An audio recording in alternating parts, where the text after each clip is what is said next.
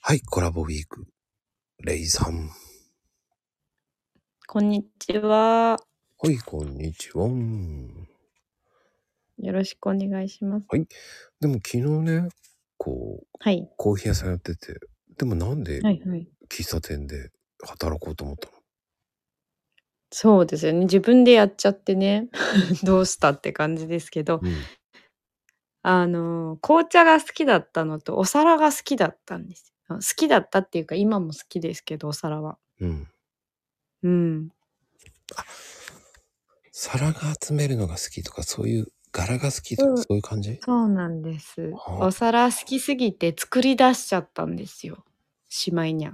陶芸陶芸じゃなくて、ポーセラーツっていう、なんか切り張りして、ももともとこう販売してるんですよこうシールみたいのがそれあーを切り貼りして自分の模様を作るんですよ、うんうん。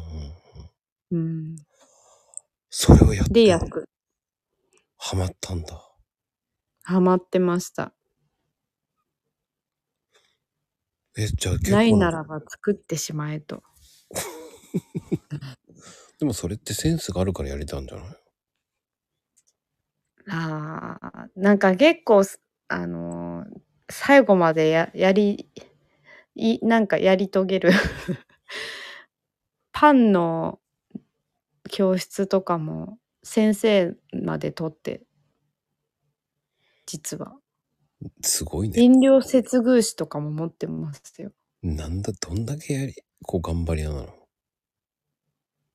自分がハマるとねそうな飲料接遇師なんて知らないでしょうねみんないやホテル学校だったからうーん、かなり特殊だよね、だって。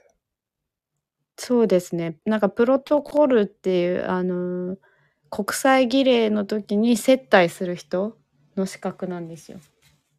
うーん、なかなか、それ持ってる人聞いたことないよ。